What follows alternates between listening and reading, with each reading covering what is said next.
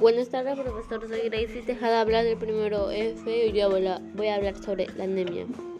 Unidos contra la anemia, los niños sanos, bien nutridos, felices e inteligentes. ¿Qué es la anemia? Enfermedad que presenta deficiencia de hemoglobina en la sangre, que puede ser causada por muy pocos glóbulos rojos o muy poca hemoglobina en las células. Existen diferentes tipos de anemia como la hemolítica. Prevenciones.